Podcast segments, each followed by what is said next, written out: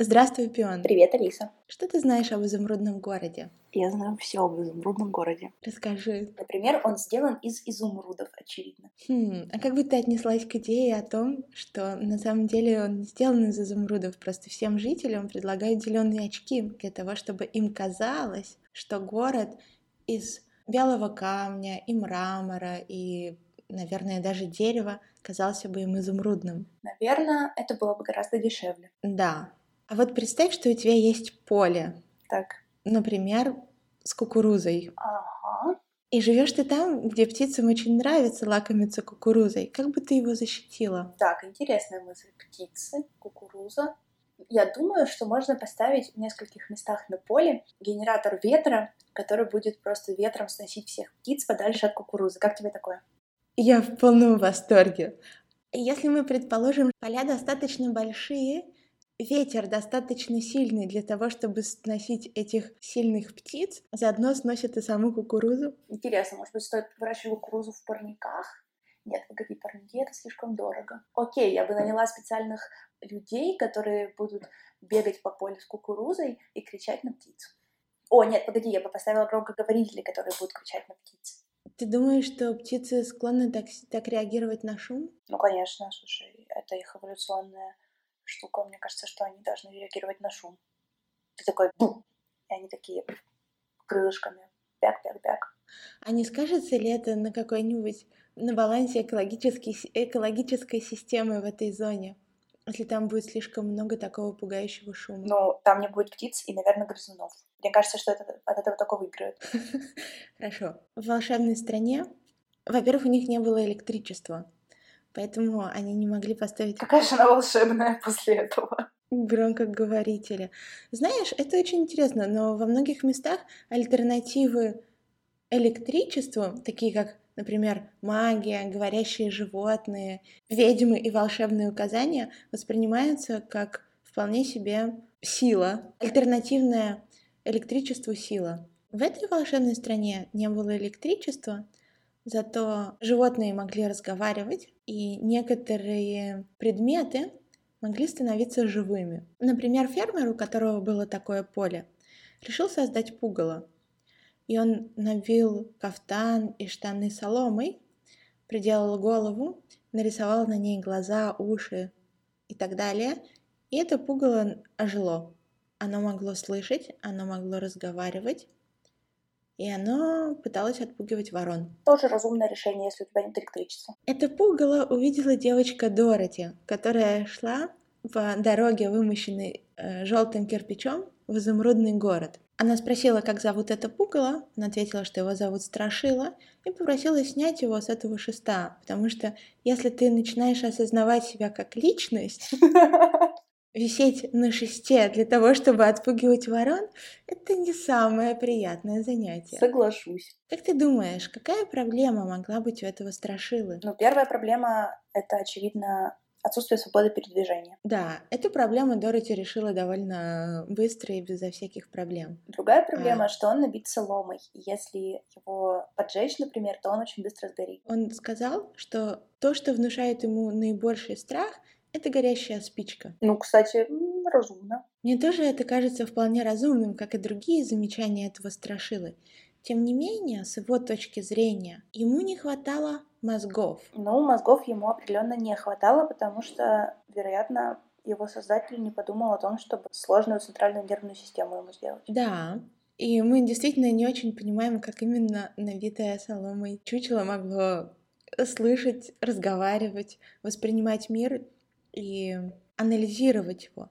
Но тем не менее, Страшила показывал все признаки высшей мозговой деятельности. Он вступал в коммуникацию, он откровенничал, у него были чувства, такие как, например, страх или неудобство и любопытство. И он считал, что мозги ему нужны не, не как орган, а как что-то необходимое для того, чтобы думать. Он считал себя очень глупым и неприспособленным к жизни, из-за того, что вы, из-за того, что у него не было мозгов. Понятно. Интересно, каким образом у него могло появиться такое ощущение и как он научился сравнивать себя с какими-то другими мыслящими существами, чтобы понять, что он недостаточно сильно мыслящий. Это прекрасный вопрос, потому что с моей точки зрения это происходит со всеми людьми, то, что мы можем наблюдать у Страшилы. Со Страшилой дело происходило следующим образом. Когда его создали и повесили на шест, то, конечно же, начали прилетать птицы. Птицы, которые в этой стране разговаривали. Так. И они посмеялись над ним. И небось наговорили ему какой-нибудь чуши, да? Как всегда. Именно так. Они сказали, что если бы у него были мозги, он был бы ничуть не хуже людей, потому что даже воронам, которые вообще-то не люди, а птицы, мозги, мозги помогают решать текущие ситуации. А поскольку у него их нет, то он не понимает вообще, что происходит вокруг. Затем Дороти, когда уже сняла его, начала рассказывать о своей стране, о Канзасе. Страшила поинтересовался, почему она хочет вернуться в такое некрасивое, ветреное, засушливое место. На что Дороти ответила, что если бы у Страшилы были мозги, он бы понял, потому что все люди, потому что все люди считают, что их родной дом и их родная страна — это самое прекрасное место на Земле. Ну, конечно, Даже... Дороти это сделала уже после того, как узнала, что Страшила сам думает, что он, что у него недостаточно мозгов. Веро... Вероятно, ей бы это не пришло в голову, Именно если бы так. только он не начал это говорить сам. Да, вначале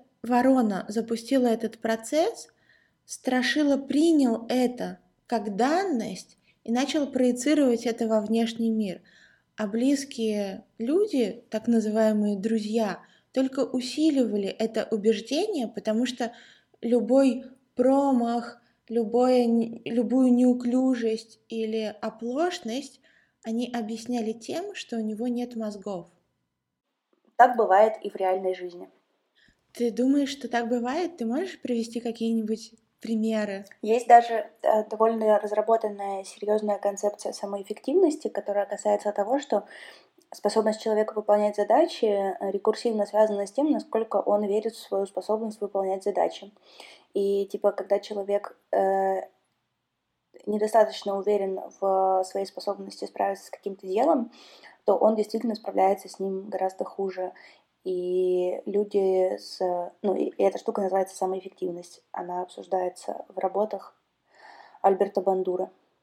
И если вы, допустим, думаете, что вы совершенно не способны э, выучить какую-то там штуку к экзамену, то вы будете тратить на выучивание этой штуки действительно больше времени и сил, чем если бы вы э, поработали сначала там 10 минут над своей самоэффективностью и сказали бы себе, что типа это нормальная задача, не такая уж и сложная, я вполне к ней способна и так далее, э, сэкономив себе таким образом типа в полтора раза время.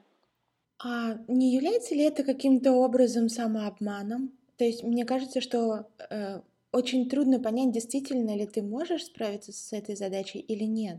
Ибо есть мнение в среди психологов, что тебе надо оценивать свое текущее состояние ну, адекватно по каким-то объективным тестам, а во всем, что не касается объективных тестов, а касается просто типа уверенности, тебе гораздо выгоднее оценивать себя э, как человека, способного на что угодно, вообще просто всесильного, э, если это, ну, типа, не является опасным поведением потому что от этого у тебя мотивация хорошая, и действительно повышаются шансы какие-то дела делать. Является ли это самообманом? Бессмысленный вопрос, потому что примерно все представления людей о себе имеют одинаковый, одинаковый статус онтологический. Что бы ты о себе не думала, ты каким-нибудь образом заблуждаешься, каким-нибудь образом права, и, в общем-то, не имеет значения, права ты или нет, имеет значение, полезно ли тебе так думать или нет. А что происходит с разочарованием, если ты абсолютно уверена, что эта задача тебе по плечу,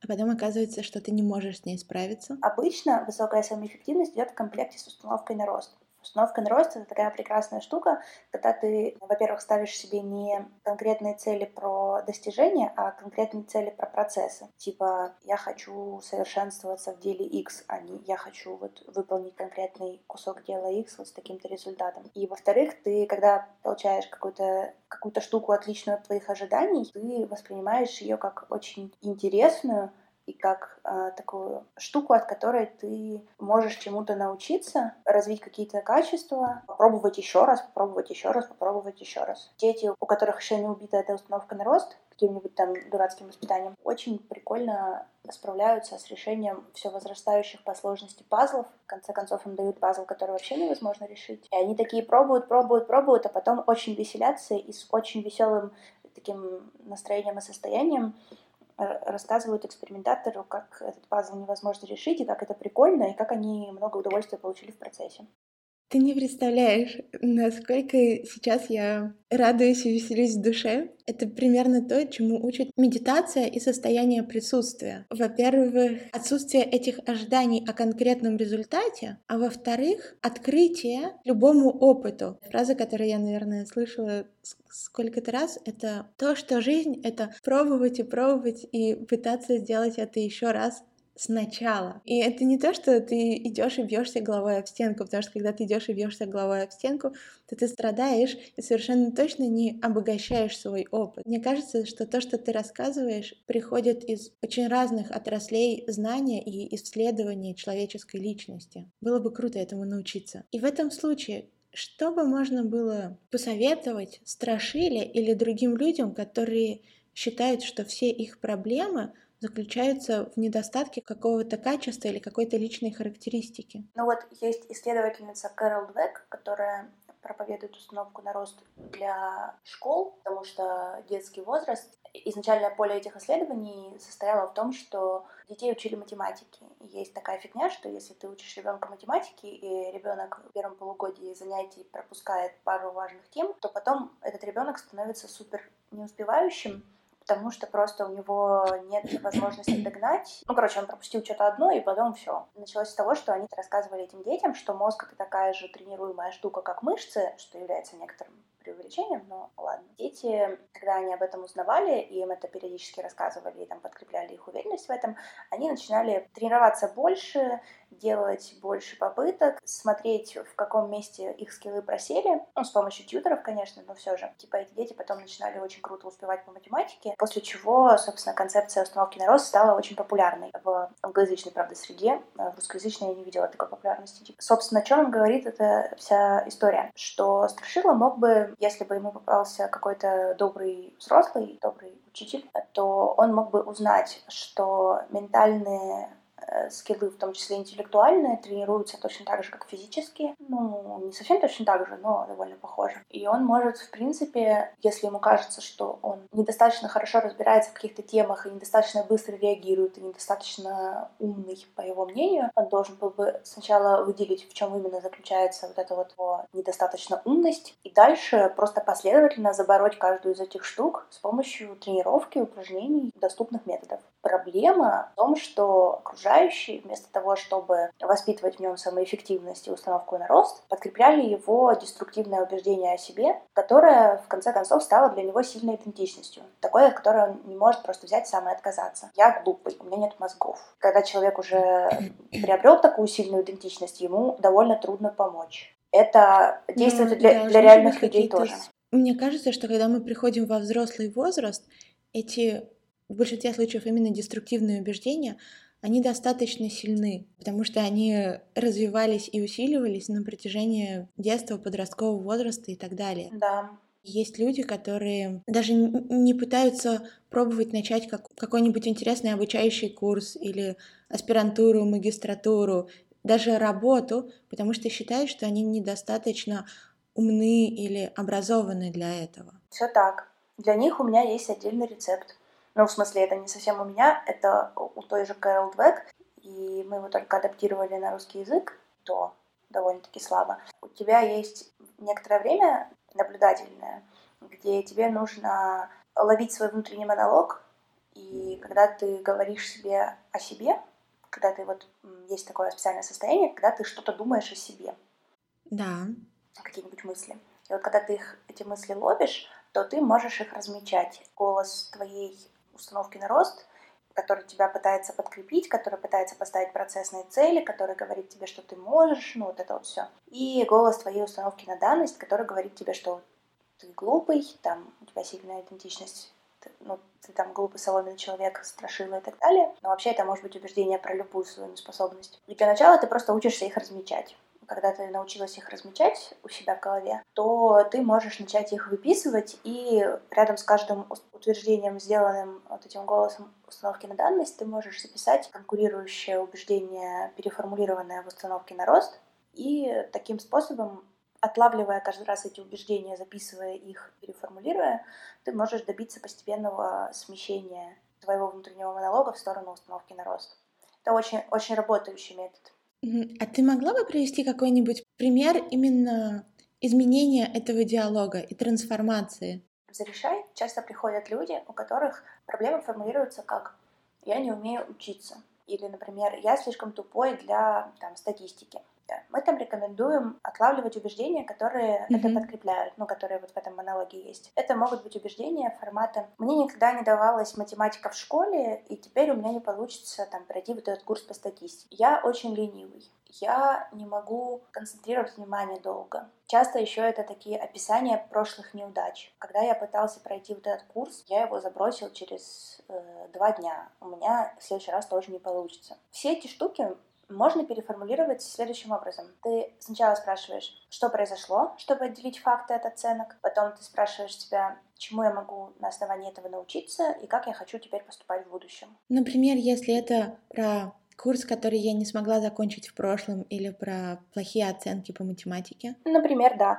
Ты можешь сказать, значит, ну вот, вот это событие совершилось, то есть я начинала курс по статистике такой-то, я его не прошла. Я там забросила его через два дня. Вероятно, мое обучение было организовано не так, как мне бы было удобно. Какие-то причины помешали мне этот курс пройти. Окей. Что я могу в этом изменить? Что, как я хочу дальше поступать? И дальше к твоим услугам все техники про э, внедрение привычек и силу воли из книжки Келли Магонигал. Ты можешь сказать себе, что тебе интересно разобраться, почему так произошло, почему ты забросила этот курс, потому что у тебя, очевидно, есть интерес к статистике, раз ты начинала проходить этот курс. И ты такая говоришь, окей, почему я его забросила? Давайте мы поанализируем это поведение. Например, я вспомню, как конкретно происходило вот это вот забрасывание. Может быть, я не выделила, например, в своем дне время для этого. Или, допустим, я приходила ну, к этому курсу уже слишком усталая вечером. И дальше выясняются конкретные обстоятельства, в которых это происходило, и почему ну, у человека это не получилось. А, скорее всего, это решается каким-то очень простым способом, типа того, чтобы взять, там, выделить полчаса утром до работы на то, чтобы заняться этим, когда еще есть силы. И как только вот пропадает вот эта катастрофизация, типа у меня ничего не получится, я там слишком тупой, сразу находятся конструктивные варианты, как попробовать сделать это более удобным для себя, как попробовать еще раз, чтобы получилось. Иногда бывает так, что ты пробуешь еще раз, все равно не получается,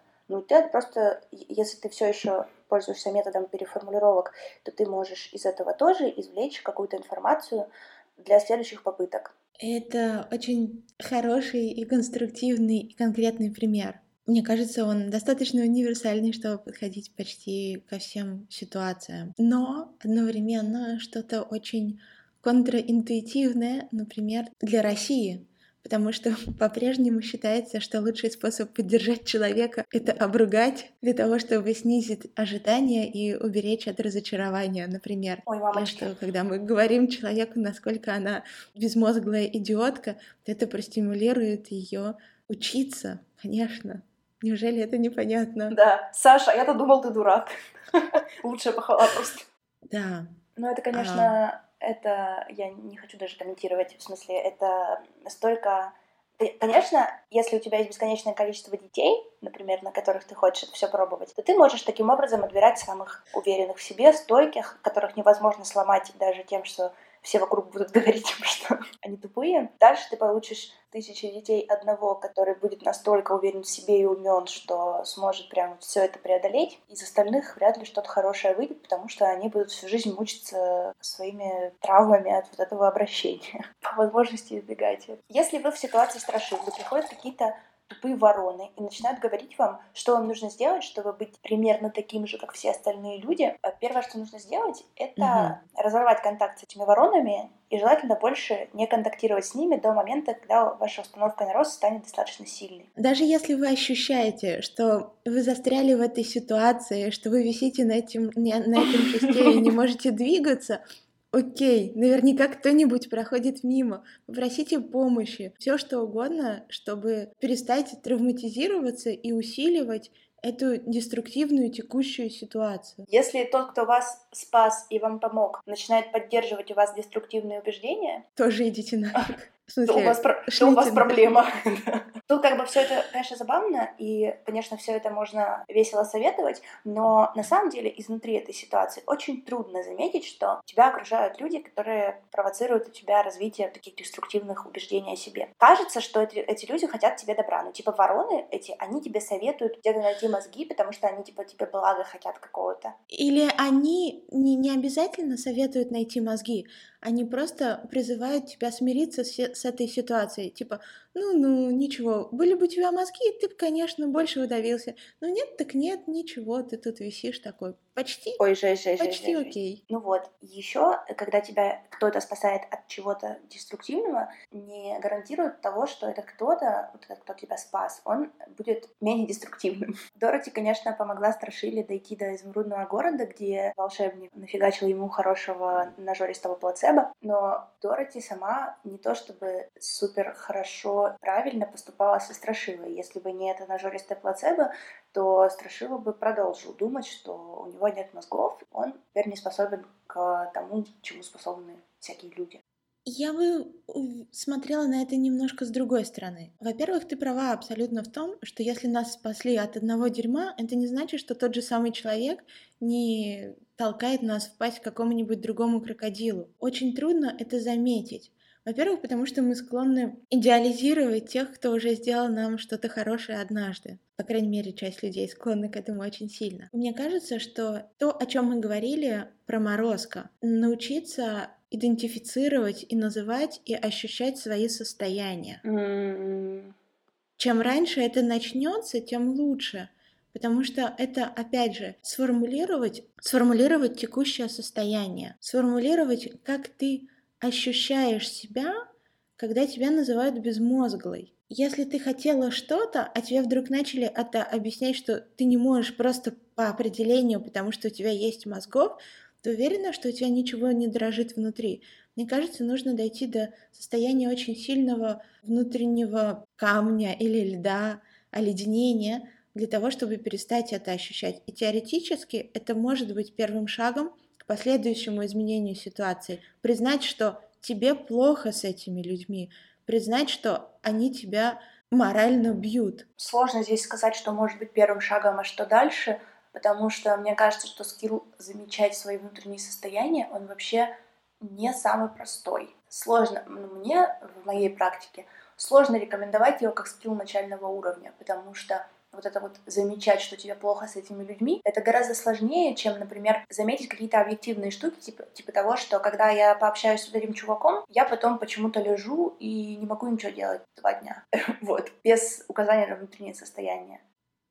Да. Может быть, у меня выборка немного смещенная, конечно, но... С людьми еще работает замечать физические состояния, потому что ты можешь действительно не замечать свою агрессию, подавленность, еще что-нибудь, но если ты умеешь возвращаться именно в телесные ощущения, ты будешь замечать, как у тебя сводят мышцы живота, или появляется тошнота, или ком в горле. Что-то очень телесное, очень конкретное, очень физическое. Да, это очень хороший совет. До того, как ты ляжешь плашмя два дня. Еще, мне кажется, нужно принимать, не идеализировать людей.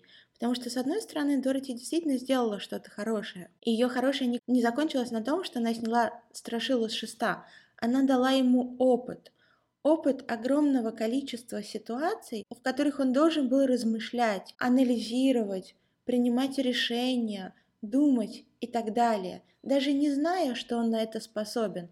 И в этом случае сила плацебо уже имела под собой базу. Но на протяжении всего этого времени она одновременно усиливала его деструктивные представления о неспособности думать и анализировать и так далее, вопреки всему, что происходило, вопреки реальным его действиям и словам. Она здесь ведет себя слегка как, ну, как бы ребенок, и это нормально, потому что он ребенок. А, она верит тому, что он сам о себе думает. Это очень частая штука, когда у тебя есть какая-то сильная идентичность, ты так сильно ее транслируешь окружающим, что нет ничего удивительного в том, что они тебе верят. Это абсолютно правда, и это снова нас возвращает к тому, что ты сказала раньше. Для того, чтобы быть нацеленной на, на развитие, ты должна сделать это частью себя. Да, да. И транслировать, вау, я крутая, умная и иду вперед. Просто еще, когда ты, у тебя есть какое-то убеждение о себе в сторону того, что ты не очень, ты его транслируешь окружающим для того, чтобы не получать по башке, типа, чтобы они не могли в тебе разочароваться и потом обвинить тебя в этом и так далее. Ты предпочитаешь сразу им рассказать, что ты не очень, чтобы вот, ну, типа, не... Ну, это как бы такая защитная реакция, в общем-то. Она не про то, чтобы сделать себя похуже, она наоборот, как бы для того, чтобы себя защитить от будущих разочарований окружающих тебе, потому что разочарование окружающих тебе — это болезненно. Я тебе могу сказать, что именно таким образом я действую или в какой-то момент начала действовать э, с большинством окружающих. Мне кажется, что это что-то очень часто встречается, причем это может часто встречаться среди тех людей, которые уже начали задумываться, не знаю, об откровенности, об искренности, о каких-нибудь еще продвинутых штуках и считают, что да, ну ведь я же говорю правду, я же действительно никчемное чмо и должна об этом сообщить. Я понимаю это желание предупреждать окружающих, а, с чем придется столкнуться, но есть один лайфхак. Сообщай окружающим о фактах, не сообщай окружающим о своих оценках себя, потому что они не будут объективны, особенно если ты знаешь за собой такую тенденцию катастрофизировать свое ощущение. Вот, ты можешь просто сообщать окружающим о каких-то таких фактах. Тебе кто-то говорит, а давай, а, да, давай вместе пойдем, впишемся в этот образовательный курс. А ты этому человеку говоришь, а вот знаешь, я начинала курс по статистике три года назад и на второй день его забросила. И чувак такой, ну ведь я зову тебя на танцы, а не на статистику. И ты такой, вот действительно, окей, хорошо, пойдем на танцы.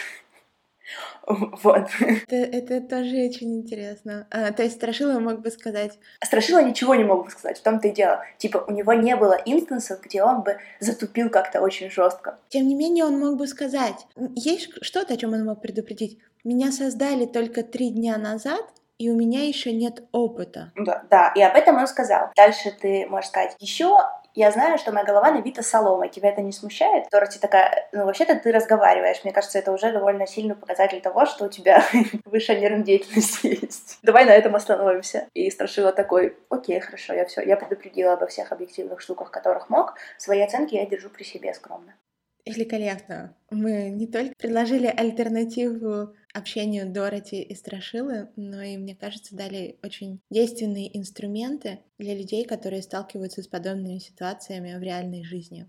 Как с точки зрения окружения, так с точки зрения тех, кто замечает в себе деструктивное поведение или деструктивные представления о себе. Да, я думаю, что мы продолжим тему с э, самой эффективностью, установкой на рост и сильными идентичностями в следующих выпусках. Конечно, потому что мы еще должны поговорить о железном дровосеке, о льве и, возможно, о ком-нибудь еще. Да-да. До встречи, Пион. Спасибо огромное. Пока, Алиса.